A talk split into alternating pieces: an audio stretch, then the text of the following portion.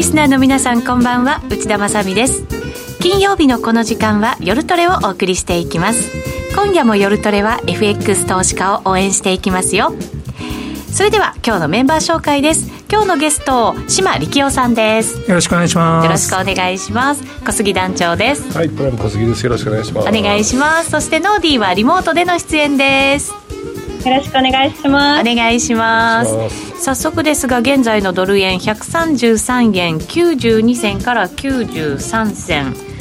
ええあいやそんなことはないですよ。4円の今20台です。あれ？なんでこの私の目の前の端末は一体どうなっちゃってるんですか？30まで30台スマホで見ました。はい。134円28銭から29銭。今30銭載せてきましたね。ということは発表された CPI が強い数字だったのではないかなというふうに思いますが。8.6って出てますね。8.6ですか、えー、前月比が1.0はい強いですね。コアが6.0に、えー、前月比が0.6、はい、まあ、どれも予想よりも強いですね。そうですね、うん、ちなみに、えーと、CPI 前月比が予想では0.7%前年比では8.3%コアだと前年比で5.9%前月比では0.5%という、まあ、予想が出ていましたけれども。はい、はい、それぞれ0.1とかですね、はい。えー、コアでない方は0.3ずつ高い数字でしたね、はい、なるほど。ちょっとここでもう一度数字まとめておきましょう。5月のアメリカの消費者物価指数 CPI ですけれども前年同月比プラス8.6%予想を0.3%上回りました、えー、そして CPI エネルギーと食品を除くコア指数ですけれども前月比でプラス0.6%予想では0.5%でしたのでこれも0.1%上回る内容ということことになりました、えー、それを受けまして為替がまたドル円が134円台に乗せてということの動きになってますね。はい、はい、いかがでしょう？うんうん、強いと思うんですけども、ええ、ドル円ちょっとこの130円の40銭50銭あたりっていうのは、うん、この間壁になりましたので、はい、ここを抜けていくのはちょっと人エネルギーいるかなと、ちょっとしんどいところかなとは思っております。はい、えこのえーと、134円ミドルぐらいまでがあったわけですよね。で、はい、ここでやっぱり3回23回止まってるって感じですもんね今のところ。うん。そうなんですよね。今日の中でもね。はい、ここからあの135の20銭っていうのが20銭だったか正確な数字はわか忘れちゃいましたけどもそれは2002年の高値なので、はい、135円っていうのはすごく重要な数字だと思います。135円はい、はい、というところですね。今晩のこの動きの中でどう変わっていくのか、えー、数字も今日は入れながら進めていこうかなというふうに思います。アメリカの CPI 非常に注目度高い数値ということでまあ高い数字が出るんじゃないかというのは事前に言われてました言われてましたね、はい、そうですね、えー、そんな中やっぱり予想を上回るしっかりした数字が出たということになります。これによって FRB が姿勢をどう変えるのかというところも注目ですけれどどうなんでしょうね。特別これで変えるってことはないと思うんですけども、はい、鳩に転じることはないですよ、うん、うん。そうですね。確かにそうかもしれません。ノーディどうですか？CPI その後の為替の動き見て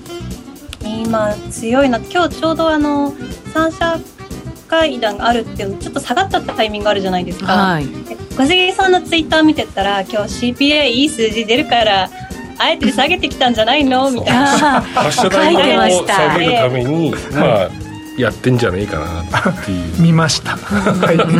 みんな見てますね。いやなんかそんなそんな感じかなって思って見つつもやっぱりなんかこう日本何してくるかわからない時なんか手の内を明かせないみたいなこと言われてる時は何が起こるかわからないので、うん、ちょっと怖くてロングをがっつりは持てなくて今超悔しいって感じですね、あでもがっつりじゃなく持ってるってことですね。なんか分かるもんね。今ノーコメントって顔しましたよ ノーディー分かりやすい。ツイッターでもなんとなく分かるもんね。そう、ニュアンスがね、なんか、ポジション持ってるな、みたいな。想像にお任せします。今日はノーディーのトレード話なんかも聞きながらね進めていこうかと思いますぜひ皆さんも、えー、ツイッターなどでつぶやいていけるいただけると嬉しいかなと思いますこの番組 YouTube ライブでも、えー、で放送しておりまして連動したチャットがありますのでぜひそちらの方にですね皆さんのトレード結果などもお寄せいただければなと思います。また島さんへの質問もお待ちしております。どしどしお寄せください。それでは今夜も夜トレ進めていきましょう。この番組は真面目に FXFX プライム by GMO の提供でお送りします。お聞きの放送はラジオ日経です。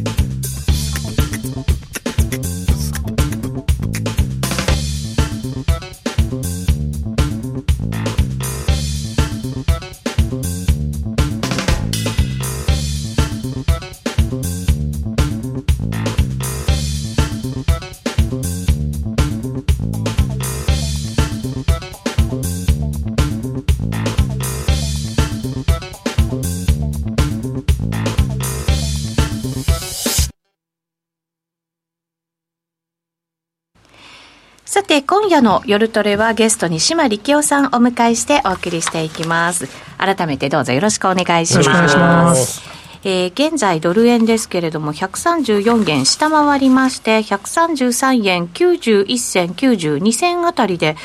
ちょっと動き激しくなってはいますけれど島さんいかがでしょう？うん、やっぱり4円台の真ん中から上っていうのは、はい、結構大変なような感じがします。あなかなか超えていけないラインですか。えええー、っと、まあ僕メルマガとか書いてるんですけども、うん、えー、っと、今回のドルの上昇は結構うまくはいったんですけれども、32円ぐらいから、うん、ここからはちょっともう自分なりにはもうちょっと降りようかなって気持ちが降りてるんで、はい、うまく取れてないんですよね。この127から132ぐらいまでは OK なんですけど、2からこの4円ぐらいはちょっとあんまり手を出してもどうかなと思ってるんですね。それはちょっと島さんから見たら行き過ぎてるような水準っていうことなんですか？うん、ちょっと買われすぎかなっていうのはあります。まあ、ですから三者会合とか出てきましたけども、このところなんとなくですね、日本いじめになってきてるんで、うんうんうん、ああいうのが出てくると、やっぱりだんだん当局者、うん、あの、アメリカの金利が上がってないのに、はい、ドル円だけがどんどんどんどん上がっていきましたので、うんはい、えあ日本をターゲットにこう攻撃を仕掛けられてきてるなっていう。それは、えーとまあ、円が安くなって通貨が高くなった国があるわけですよね、アメリカ中心として、そこからのアメリカいじめ、あ日本いじめっていうことですか？まあええあの円を集中、まあ、ユーロ円にしても、まあ他のクロス円にしても、うん、まあ、あのどんどんどんどん上がっていきましたんで、はい。え日本いじめになってくると、やっぱり日本の当局は、ちょっとその辺敏感なんですよね。で、135で、あの、三者会合をやってきたってことは、多分138から140ぐらいでは介入の準備ができてるんじゃないかなと。うん、なるほど、うん、という感じはしております。準備はしている準備はしている。はい。ええ。で、えっ、ー、と、ユーロドルがですね、昨日の会合で頭重くて失敗してるんで、はいえー、来月も利上げということですよね、えー、利上げのペースはあの市場の想定以上よりも早いと思います。あそうですか、えー、けれども、ユーロが下がるというのは、そのアメリカと違って、やっぱり欧州の経済はそんなに強くない。いや、逆にちょっと心配なぐらいですよね。心配なぐらい。で、えっ、ー、と、イタリア債とギリシャの債券が売られ始めてるんですね。ああ、なるほど。ヨーロッパの中でもちょっとリスクがあるところ。えー、で実際やっぱりイタリアにという国にとって、その10年債が4%近くになるっていうのは、結構きついと思うんですよ。はい、ギリシャは今日は 4%, 4超えて、えー、4.3か4.4ぐらいまでいってたと思うんですが、はい、まあ、ギリシャ昔とんでもないところが金利が上がったんで、ありましたね、まあ4見てもですね、まあ、ギリシャにしては頑張ってるんじゃないかみたいな、そういうところもあるんですが、まあ、えー、すみません、何を言おうかというとですね、あのー、ちょっとユーロドルのショートと、ユーロ円のショートぐらいがいいんじゃないかっていうふうに、うん、えっ、と、お客さんには今進めております。ターゲットはユーロの売り。ユーロの売りと、ドル円は強く見えても上決まってきてるかな、この局面ではと。いうのがあるんで、今日、あの、CPI、あの、強い数字出てきてほしかったんですね。そうすると、ドル円上がってユーロドル下がるんでしょうけども、ドル円多分どうせ落ちてくるんで、えー、あのやっぱり三者会合とかやると、はい、やっぱりツイッターとか見てると、この会合には何の権限もないしとかですね、それは口で言ったってとかですね、日銀の政策変えないと効かないでしょうとかですね、まあ、その通りではあるんですね、その通りではあるんですけれども、えー過去の三者会合の後に、あの、その実際の為替レートがどうなったかというと、やっぱり、以前は円高局面だったんですけども、必ずドル円で反発するんですよ。2、3円ぐらい。なんか仕組み持ってるんですよね。その、日本ってやっぱりマーケットマニピュレーションの国なんで、ええ、市場操作の国なんで、なんかあるんですよ。うん、この134円の50銭とかもう一寸もここから上がらんぞみたいな雰囲気になってるんで、ええ、これはなんかいますね。あ、そうですか。ええ G がつくところとか、なんかあるのかもしれないです。うん、G がつくところ。まあ G がつくっていうと。GPIF? かなみたいな そういうところがちょっと大きなお金を動かしてる可能性が。ええー、まあ、あの、言うこと聞くところに売らせ始めてるとかですね。なるほど。えー、生命保険会社に、そろそろ君たちもヘッジした方がいいんじゃないか？みたいな。確かにそういうふうに言ってた時期ありましたもんね。うん。以前も。うん、まあ、あの、そう、あの、前の環境はどんなに良くても、こう、円安にいかなくなってきたときに、えっと、まあ、まあ、日本政府ができることってのは金額で押しつぶすしかないんですよ。うん。大きいお金大きなお金で。介入も多分やるとすれば金額で押しつぶすんですねダーンと。うん。あのここまで、まあ、円安が進んで結構勢いもついてしまっていて、うん、金融政策もまるでやっぱり方向性が違う中での大きな金額の介入っていうののその限界っていうのってあるんですか？やっぱり。介入日本が持ってるのはえっと150兆円ほどじゃないですか、はい、外貨準備、うん、これをどういかに有効にして使うかなんですけれども、うん、ん、100兆割れるとだめだと思うんですよ、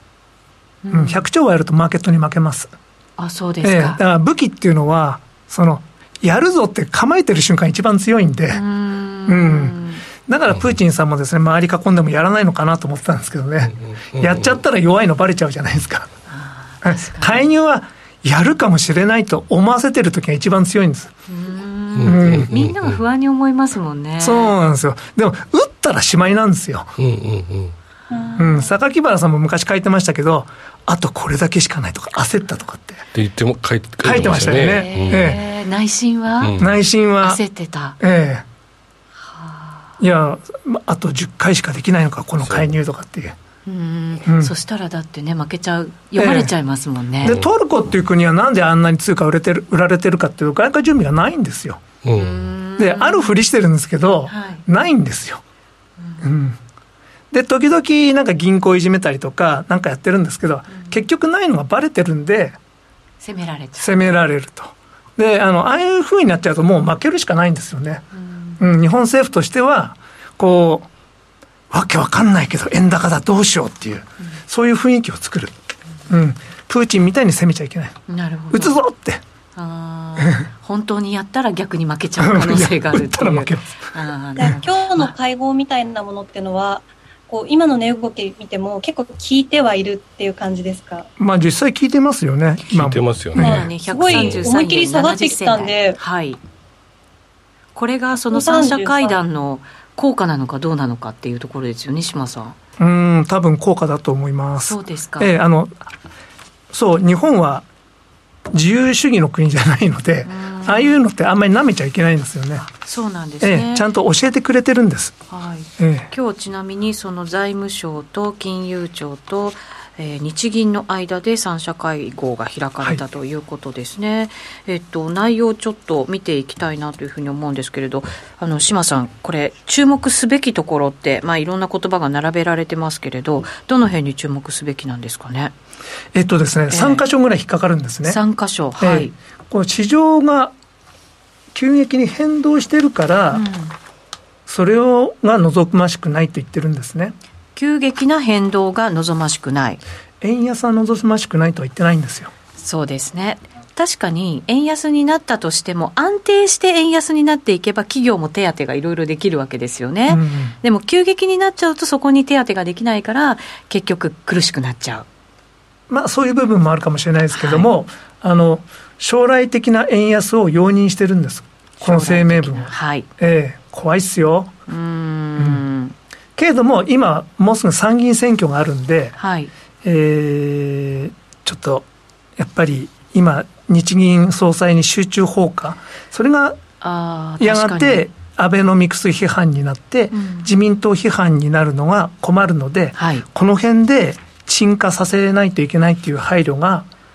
入ったのかなと。なえ選挙前だから。選挙前だから。確かに物価高がね、いろんなところでやっぱり、こう、ワイドショーなんかでもすごいワイワイワイワイやり始めてますよ。はい、で、それを感じると我々もすごい高くなったなっていうね、なんか気持ちがどんどんどんどん増してくるわけですよ。うん、肌感覚だけじゃなく。ね。まあ、日本は強い、幸いなことか不幸なことか、強い野党がいないので、そこを攻撃してくる人もいないんです。野党はもっと財政出せって言ってますから、もっとアベノミクスやれって言ってるのと同じなんですよね。うん、うん、そっちサイドに立つと勝てないんですけどね。うん、まあ、すいません。えっ、ー、と、ただ、そのうち気が変わって、そっちの方向の攻撃が始まるかもしれないということと、はい、あと声明文に気になるのは、はい、憂慮してるって言葉ですね、はい、最近の為替市場では、急速な円安の進行が見られ、憂慮している、はい、憂慮はあまり強くない。これは強くない表現ですね。はい。え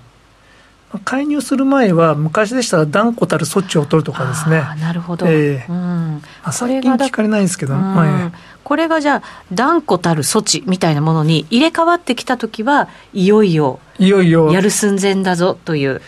昔はそういうシグナルだったんですが、えー、今はちょっと変わってるかもしれないので、うん、えー、その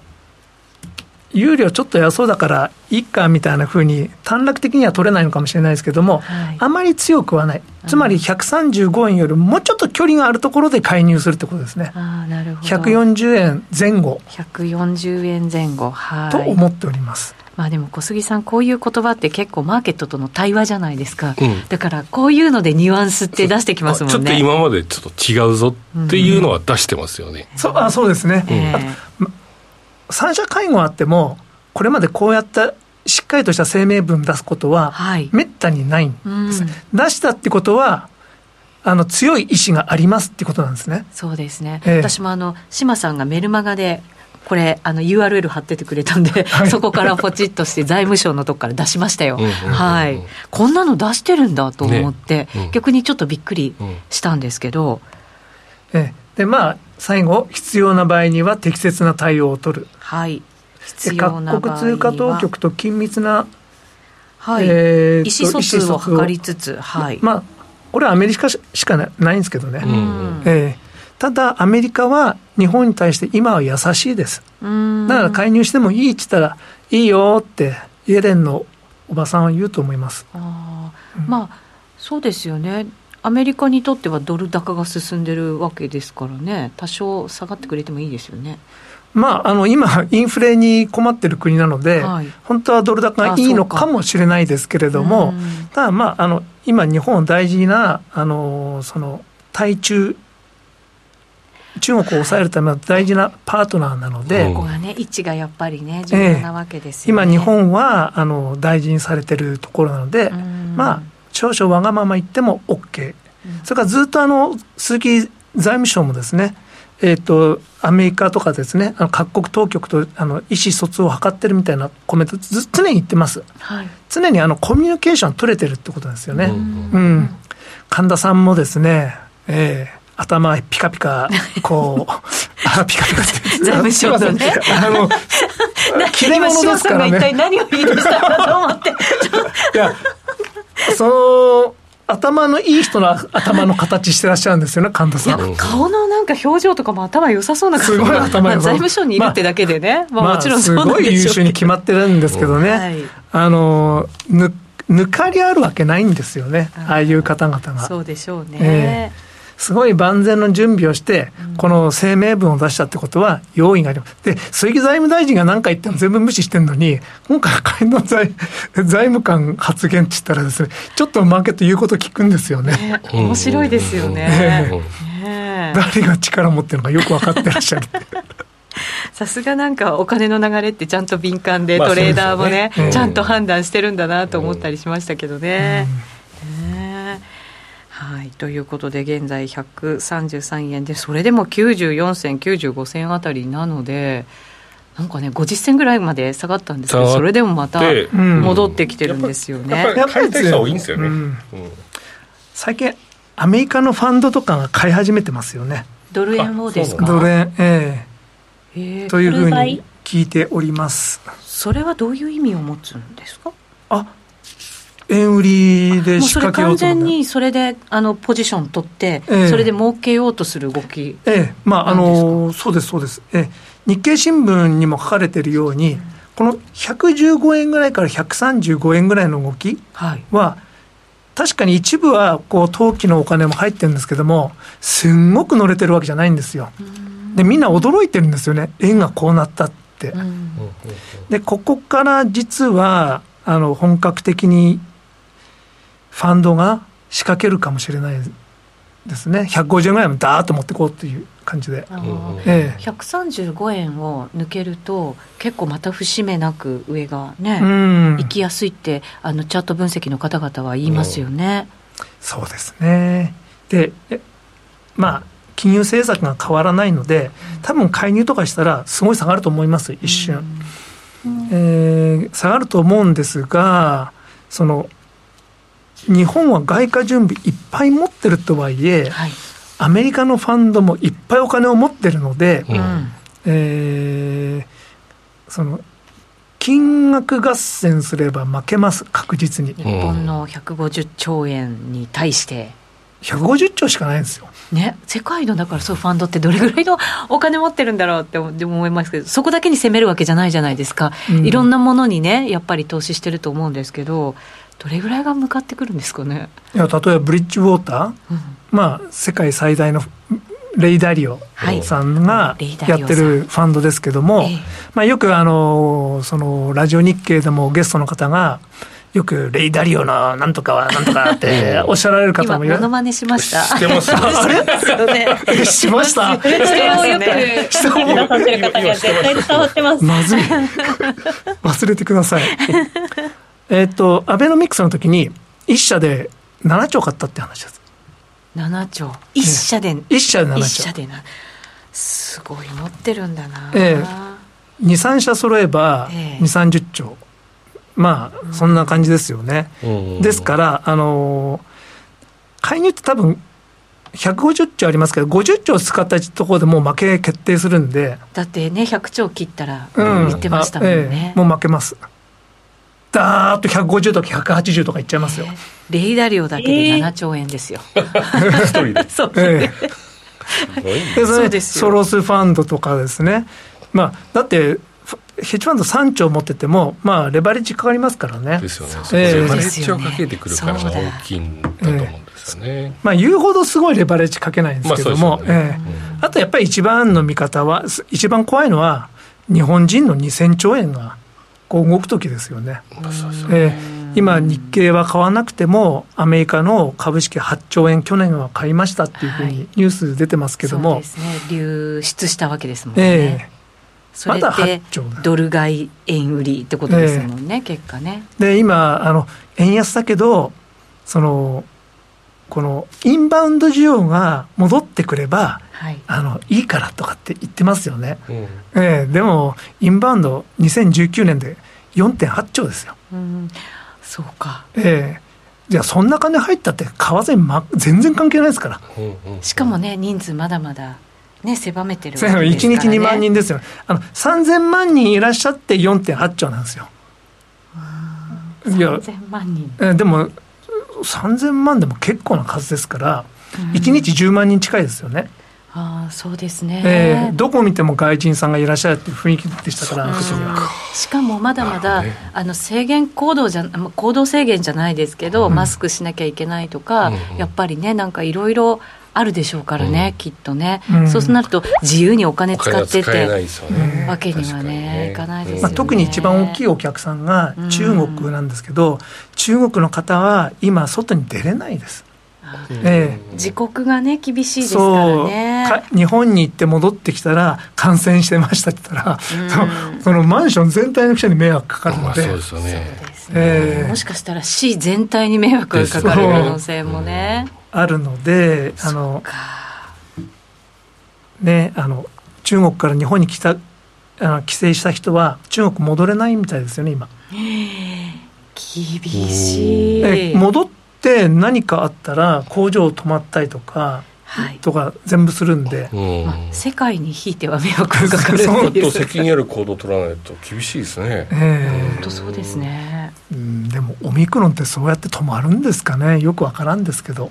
まだ今日だって感染者数ね東京だけ見てても一斉に超えてるような状況ですもんね、うん、うん、まあ徐々に徐々にはね少なくなってますし結構皆さんあの普通に仕事して普通にね買い物もしてですけど。まあ平時に戻ってますよね。うん。ねそうか。そうなると簡単に介入できないししたとしても攻められやすい。介入した瞬間にかえって攻めてきますよ。うん、えその2000えー、2000じゃないですね。1997年の時にはい、円買いドル売り介入が2回ありました、はい、1997年に円買い、あ1997年に1回、うん、1998年の、はい、あれは6月ぐらいだったかな、うん、もう1回ありました、円買い介入って主なものはその2回だけなんですね、うん、うん。たった2回なんですね。円買い介入はあんまりないです。通常ね逆ですもんね。ええ。ー、ずっと。そうですね。榊原さんが国金局長でやられたんですけども、うん、榊原さんになってから介入のやり方が変わって金額で勝負するスタイルに変わったんですね。うん、で、えー、円高を止めるのは成功したんですけども130円台に入って132円でしたね。あれはちょうど。榊原さん何を思ったのかこう円買いドル売り介入したんです。これで止めようとしたんですね。はい、えー、日本売りになってるからということで、うん、で、その日に、まあ、2、3兆円、2兆何千億円って、正確な数字は、まあ、はい、財務省のホームページ見ればあるんですけども、えー、まあ、その当時にしたら、まあまあの金額で、うん、で、瞬、132円で入って、すぐ129円台になって、130円に押し返されたら、ダーンと入って、うん、で、そういうのを繰り返し、最後128円の50銭で動かなくなったんですよね。はいで売っても売ってもおかわりのように買いが入ってきてでそろそろ入ったんですよ。であの日銀の売ったの全部全部買ったんですそろそろででも最後にあの最後のこの128円の50銭どうどうやっても潰そうと思ったんですよ。最後あのその買いは引きました、でその後1円落としたんですよ、うん、えあ勝ったみたいな雰囲気になったんですけど、127円台に入ってですね、買ったみたいな雰囲気だったんですけども、次の日にはもう130円でした。ね、戻ったんですかね。へえ、そんな簡単に戻っちゃうんですね。そのまず、まあ、すぐにまた円安にはならなかったんですけれども、うん。結局また円安相場になって、うん、ソロスは焦ってたんですよね。タイガーファンドはたっぷりドル円のロング持ってるので、自分のところは少ないと思って。うん、そうなってくると、介入負けるんで、うん、向こうも焦ってるわけですもんね。で、榊原さんは、そこで1回負けたので、次は戦略を練って、単独介入はだめだと。でしかもその時あのサマーズラリー・サマーズから電話かかってきて、えらい怒られたらしいんですよ。えそうなんですか？なんで介入をしたからじゃないですよね。介入したから、うん、お前何やってんだと。うん、うん、で本人もおっしゃってましたよ。うん、すごい怒られたらしいですよ。そうなんですか、ええ、あ介入ってそういうものなんですよ。相手の同意を得ないでやったりとかすると、うん、その時はでも同意得てなかったんですね。いやなんとなく同意得てたんじゃないですかね。分かんないですけども、うん、ただやり方が、うん、こうすごい金額に任せてこう相場操縦なの。に見えたので。なるほど。やり方をに叱ったっていうことなのかもしれない、ね、あそれもありますね、えー、あと意思疎通が十分じゃなかったんでしょうね。あと当時はあのロバート・ルービンさんの時代で、うん、強いドルはアメリカの国益っていう、そうストロング・ダライズ US インタレストっていう言葉を作り出したのルービンさんで、うん、それをずっと言い続けたんですね、結構言ってましたよねアメリカの金集まっちゃいましたもんねそれえー、それで80円からですね。でルービンはいやもしかしたらサマーズは OK って言ったかもしれないですけどルービンはダメと思ってたのかもしれないですよね。うん。でただ戦略を練って今度やっぱり協調介入じゃないとダメだと。はい。えー、で1998年の6月だかなんだかにえー、140円近いところでもう一回入ったんですよ、うん、今度はアメリカが入ったんですね、はい、あそうなんですね、えー、フェットが入って、えー、フェットはまあ2000億か3000億であと日銀はでも2兆ぐらいやるんですけど2兆何千億か、うん、でも強調してやるっていうのがやっぱ強いんでしょうねそうですね、えー、でその時は8円ぐらい落ちたと思います。8円ってすごい。うん。でも戻りました。結局は戻るわけです、ね、結局は戻る。で、100あの10月に147円まで行くんですけれども、ただ結果的にそこで山崩れるので、あの時の介入があったから最終的に効いたのかもしれないし、でもまあその瞬間はすごい多分今回も132円ってレベル同じぐらいなんで、はい、介入が入ったら8円は落ちるかもしれないですね。8円。うん。だからストップロスを入れ入れといた方がいいっすよ。いやそうですね、そう介入が入るとどれぐらいのこう時間的な長さでそんなに値段が動くんですか？あえっとですねちょっと今日の資料一応持ってきたんですけど、はい、ありがとうございます。今日全然資料関係なく喋ってましたね。この2ページ目のとこですか？介入入ったらどうなるっていうの。をはいありがとうございます。えっ、ー、と2ページ目ですかね。まず2ページ目？はいあそれですね、うん、おそらく介入見たことない人ばっかりだと思いますんで、はい、えー、最後の介入の時を振り返ってですね、うん、あの介入ってやっぱりめったにやっちゃいけないことなんですね。特に日本のような主要なですね、G7 の国がですね、はい、えっ、と、自国通貨をですね、えー、操作しちゃいけないんです。だから、やるときは、一回、こっきりか、それくらい。へ勝負かけていかなきゃいけないですね。昔は、その、夜の時間に、えー、法銀のナイトデスクが介入したりとか、はい、えーま、まれにですね、委託介入っていう形で、他の中央銀行に頼むってこともあるんですけども、うん、他の中央銀行に頼むってのは結構大変なことなんですよ。そう仮作るじゃないですか、確かに作っちゃいけないです 確かに、なるほど。だから法銀を通じて昔はよくやってたんですけど、ナイトです。でも向こうの東京支社にとっては面白くないですよね。自分たちの市場が空いてる時間になんかこそこそ介入してるやつがいると。でドルが上がったり下が違いますもんね、ええ。うんうん、しかもなんかドル買ってると。そこはついていこうって発想にならないですかね？えー、っとですね。あのまあトレーダーはそうなります、うん、うん、それはいいんですけれども、その当局者としては、当局者として、えー、それはもう面白くないんですよ。アメリカだったら FRB とか、FRB とか、えー、もうとにかく市場っていうのは神聖なもので介入しちゃいけないなるほど。自然のね自然に任せなさいという神聖なものにあのねまあなんですかね。神社に土足で入っていくようなもんなんで、うん、うん、ルールが違うとよくわかんない。でまあ日本もですね。日本のルールだと奇襲攻撃は OK になってるけどアメリカは絶対ダメだとかっていうのと同じで、うん、確かにそうですね、ええ、あの攻めますって宣言してから攻めるっていうね。まあすいません。えっ、ー、とですから一回こっきり金額を投入して落とすことで、マーケットを傷つけることで、そのロングを持ってた人が心理的ダメージを被って、ああ、もう二度とドル買いませんっていう気持ちになるような介入をする。心理的にも金額的にも。金額的にも痛手を与える、えー、退場させる、ほう怖いな、まあ、俺に歯向かったら終わりだ終わりだだだから多分8円か10円ぐらい落ちると思うんですよ。その瞬間は。トレーダー殺し。な感じですね、えー、でやるとすれば東京時間しかできないのでだから朝から。東京でも朝って言ってもあのオフィシャルの時間昔9時って決まったんですね。でも9時すぐやったらちょっとバレバレなんで、その前回の2011年10月31日の時は、その、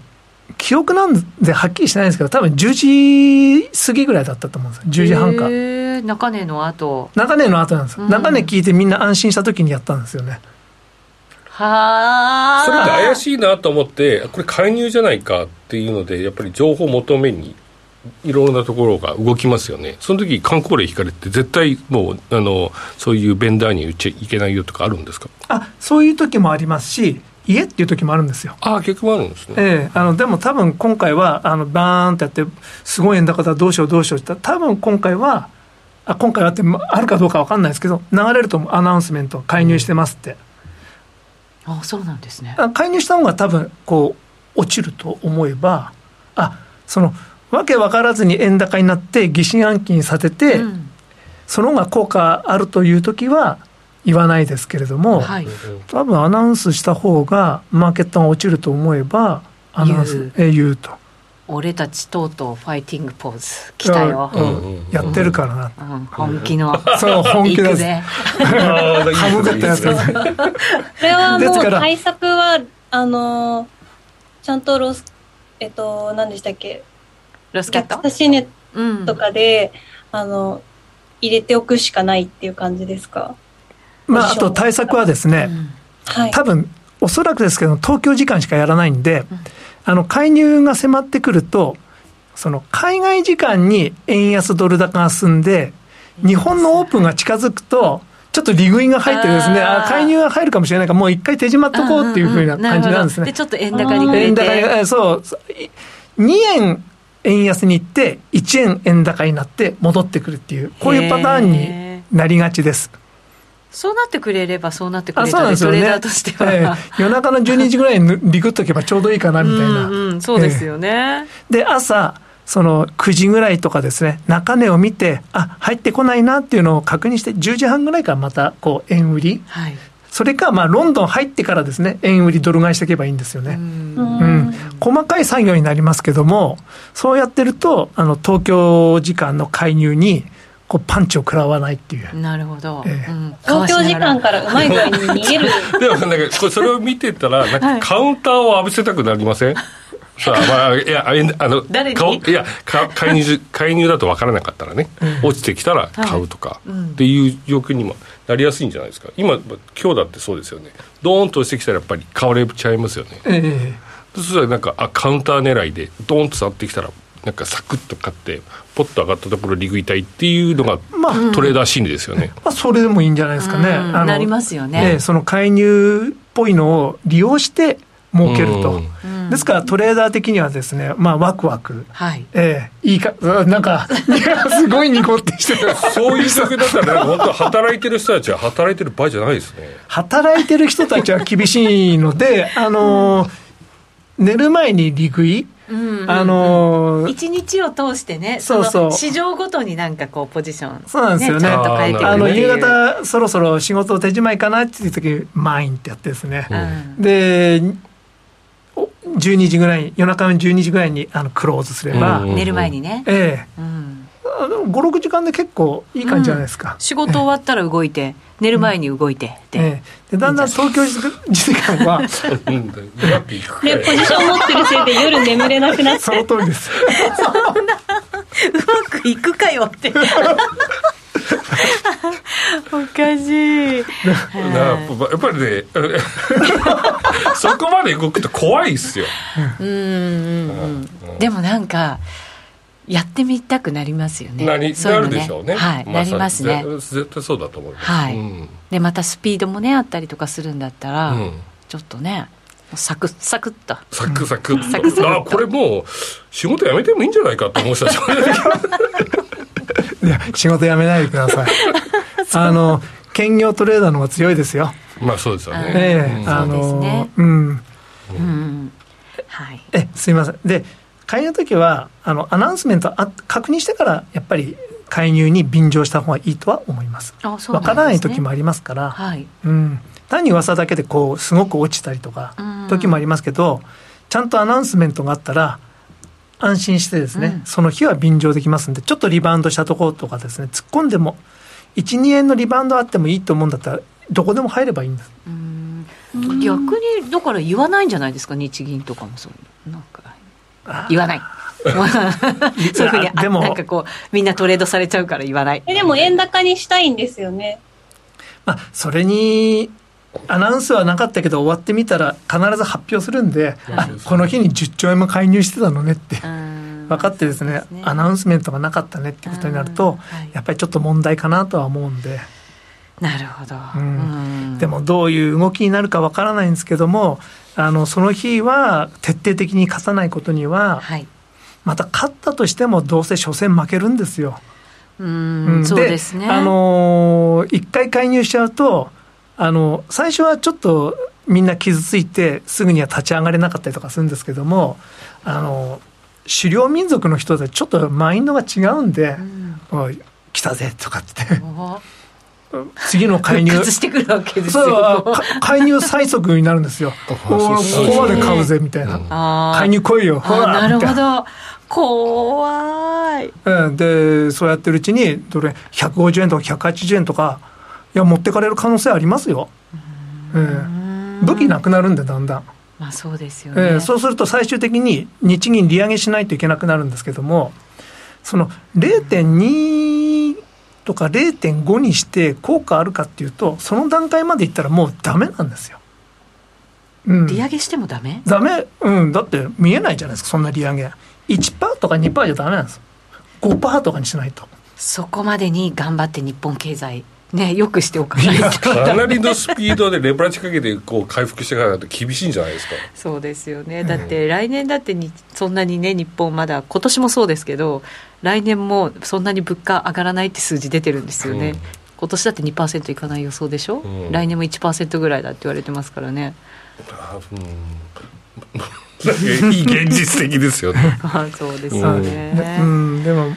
工藤さんや安倍さんの頭の中ではでもそうやって円安にしているうちにうん。日本経済がトランスフォームしていくんじゃないかって思思ってらっしゃるんじゃないですかね。でもそうなればそうなったで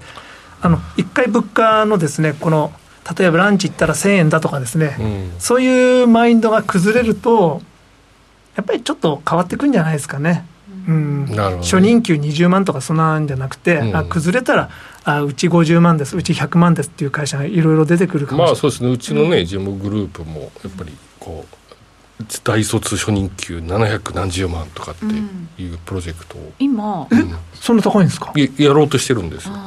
結構初任給、まあ、大学とかの初任給上げる企業すっごい増えてますよね、やっぱり上げないといい人が取れないっていうのもあって、ねうん。だからそういう面ではじわじわ来てるような気はするんですけどね、まあそういった意味でこう格差っていうのはさらに広がりやすくあなるんですそうか。よね、格差考えればね、全体がこう上がるわけじゃないですからね。ですよね。だから上がまあそこで上がる分はどこからど誰かが下がるっていうことにはなるんでしょうから、僕らみたいな世代から上の人たちとは結構そういう対象にはなりやすいですよね。まあそうですね。働き方によってもまたね。そうですよね、うん、サラリーマンとして働いている以上はね、うん。うん。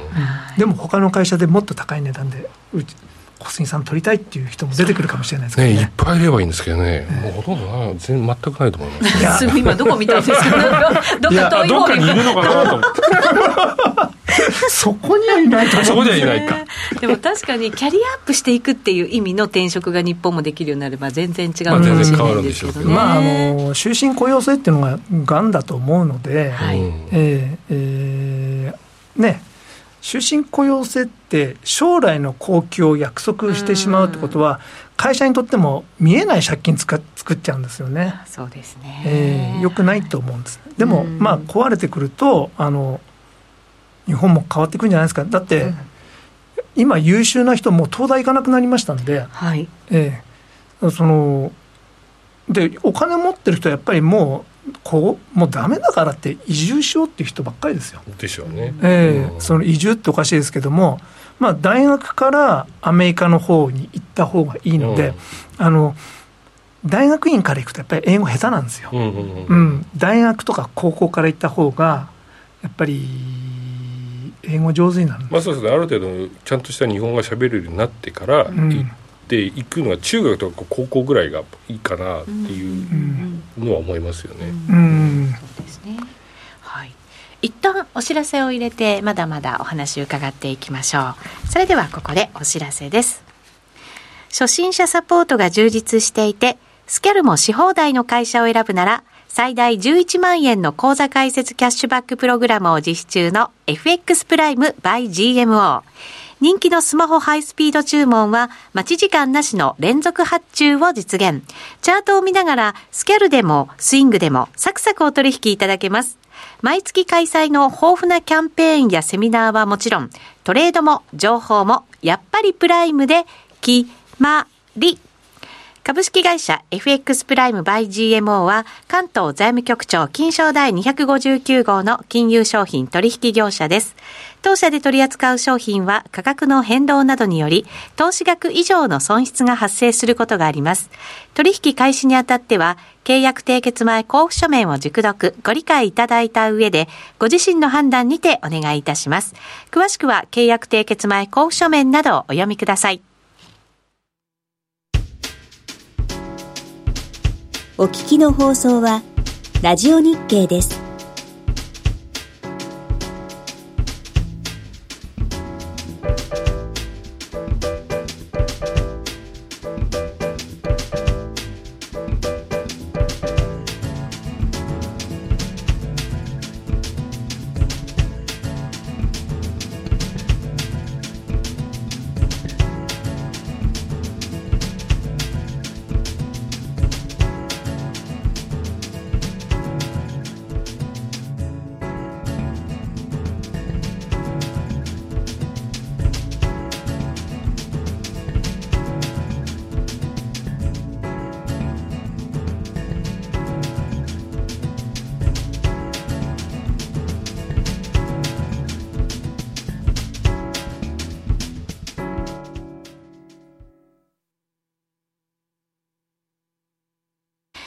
て、今夜の夜トレ、ゲストは島力夫さんです。引き続きよろしくお願いします。ますえー、現在ドル円134円台再び戻ってきました。134円20銭から21銭あたりということで、134円乗せたところでまた急にポンと上に。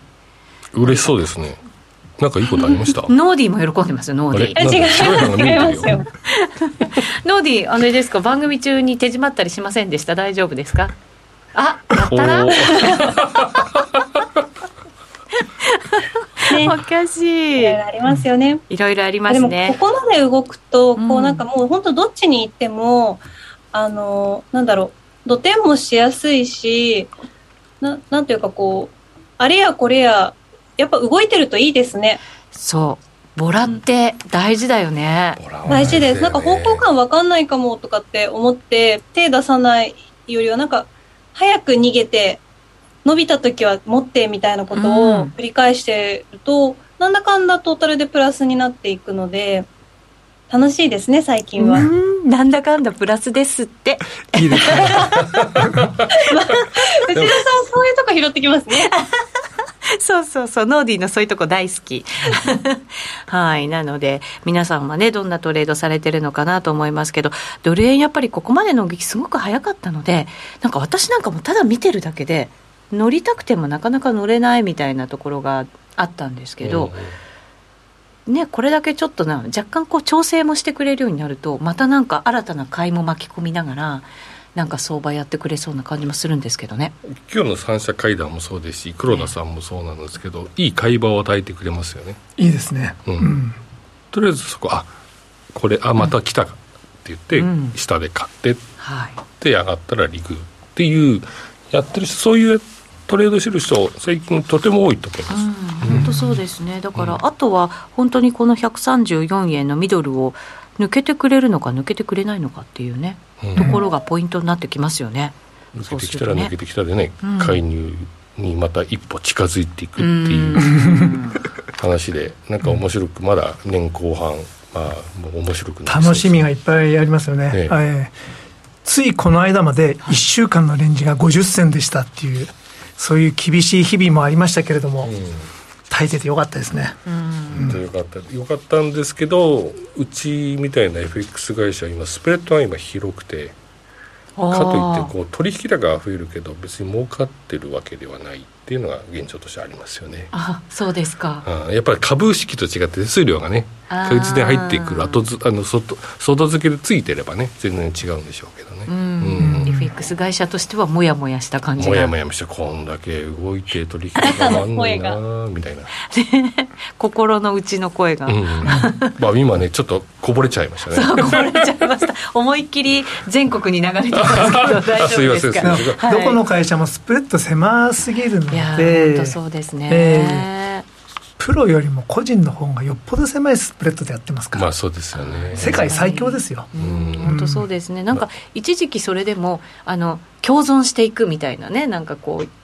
意味合いもあってもうちょっと広げてもいいんじゃないですかっていう気持ちにもなりましたけどね、ね、今はどちらかというとどこもやっぱりそこ耐えきれなくなってきてるのでちょっと広くなってきて、まあ、うちなんか原則固定をちょっと一旦停止してるっていう状況ですけどね、まあ、これだけちょっと値、動きが激しくなるとそういうのもね致し方ない感じはありますよね。ですね。うん。それがなかなか FX 会社の悩みと、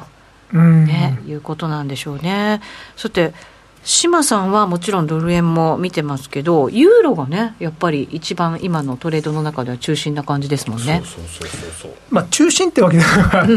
ないですけども、はい、あの昨日のですね、はい、えー、声明の後にですね、あの内容的にはやや高派だったと思うんですよ、はい、えー、ラガルドさんがそこまでちょっと踏み込んで、うん、えー、で今、ゴールドマンとかは、ドイツバンクもそうですけども、えー、9月、10月0.5%というふうに、えー、予想してます。はい、けれどもそ、その結果、高派にもかかわらずユーロが売られてきたってことは、この方向なのでっていうふうに、もう決まっちゃいましたね。あえっ、ー、とこれ、利上げに踏み切った、どっちでも値下げあもうこれ以上あのユーロのいいいい材料ってない？買い材料がないっていうない、うん出尽くし。出尽くし、そうしたらまあやっぱりまた1.03までいくのかなみたいな。いやでも厳しいですね、このなんかやっぱりトレーダーの判断というか、投資家の判断ってね、それだけやっぱりヨーロッパの経済も、なかなか難しいっていうことなんでしょう、ね、ヨーロッパの経済は難しいとは思います、やっぱり隣で戦争してますからね。ですよね。そうなんですよ、ね、隣で戦争してたら、消費しようっていう気持ちにはならないですよね。マインド的にはならないですよね。物も高いし。うん、そうですね。で今ちょっと気になるのは、少し前まではやっぱりウクライナが優勢なように見えてました、うん、でもあのマリウポリが崩れてからなのかどうなのかわからないですけれども、はい、やっぱりロシア軍がこの東に戦力を集中し始めてあの他の地域ではあれですけど東はもうだーっとちょっと、あそこを支配しつつありますよね、うん、なんかねそのいつもテレビニュースなんかで見てるとその位置関係をねこう、うん。図で表すじゃないですか、うん、なんだかやっぱりしっかりなんか確保しちゃってきてるなっていう感じがありますもんね。うん、うん、そうなんですよね、うん、ですからなかなかいい感じでの停戦っていうのも難しいかもしれないですし、うん、えー、ちょっと長期化してじゃあこのまま冬になりましたと、戦争して。そしたらこの時ヨヨーロッパはどうするのかと。えー、でその時にエネルギーをロシアを切ってなんかいろんなところからちゃんと調達できる状態になってるのかっていうと原油はある程度なってるかもしれないですけども天然ガスは厳しいんじゃないですかね。うん、そうするとまたヨーロあのロシアの揺さぶりにあってしまって、まあ欧州経済厳しくなるんじゃないかなと思います。日本も電力大変ですけどね。いやそうですよね。えーあの値段ももちろん我々のその家庭用もね、上がってますしこれ企業にとってもすごい負担になってますからね、うん、うん、あとあのスーパーであるとか、まあ、もちろん百貨店とかも光熱費ものすごい負担になってきちゃってるんですよね、はい、スーパーなんかの冷蔵庫とか使っててものすごい電力使ってるので、まあ、そのコストってやっぱりなんか補いきれなくなってきてるっていうだからこれもバカにできないんですよね。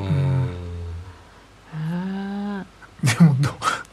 あの火力止めてるだけですからってどうにかならないんですかね。よくわかんないですけど、まあ、原発もちょっと再稼働できないような状況もね、えー、もちろんありますから、ね、少しでもそっちの方にまた戻し、まあ多分そっちに戻したいんでしょうけれども、うん、なんか頑強な反対派もあって。もちろんそうですよね、うん、ちょっとでもなんかガチンコで公で討論しなくてなんとなく政治的にこう押し合いへし合いやってるんだよみたいな雰囲気は伝わるんですけども、ちゃんとどっかで討論しちゃえばいいと思うんですけどね。ですよね。原発はもいや将来うちあの核爆弾本当は持ちたいんですって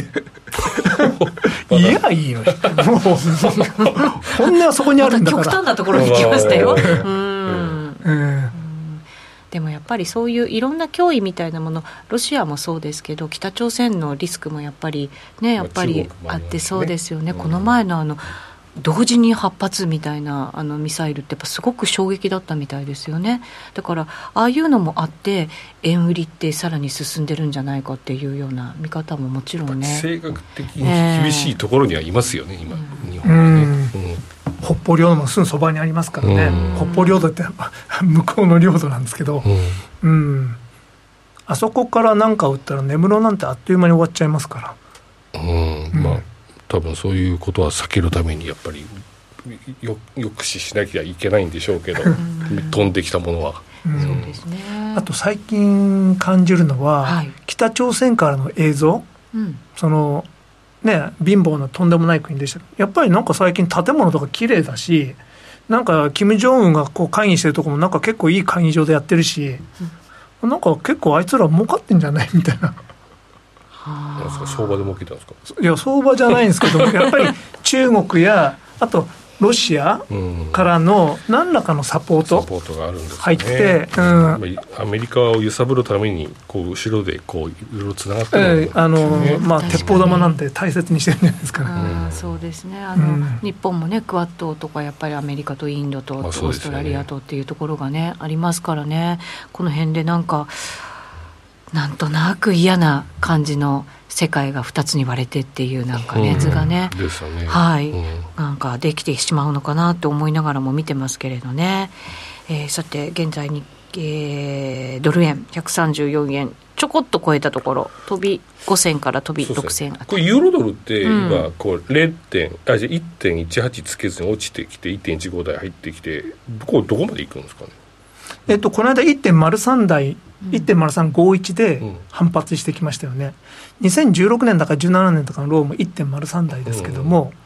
そこをもう一回テストするのかなと。あすみません、1.0そか、08か、ええ、18じゃなくて、08つかずに落ちてきて、はい、はい、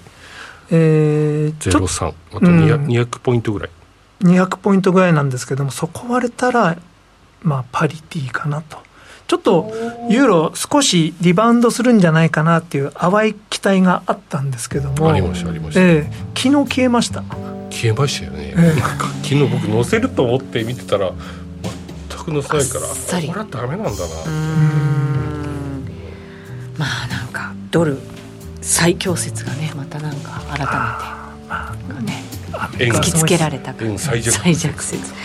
そしてユーロも弱いぞ説。はいね。なんかね物語にした感じがしますけれど。このあと少しだけ延長戦やろうかなと思いますのでぜひ皆さん YouTube ライブで、えー、お付き合いをいただければと思います。ラジオの前の皆さんとはそろそろお別れです島さんありがとうございました。ありがとうございました。この番組は真面目に FXFX プライム by GMO の提供でお送りしました。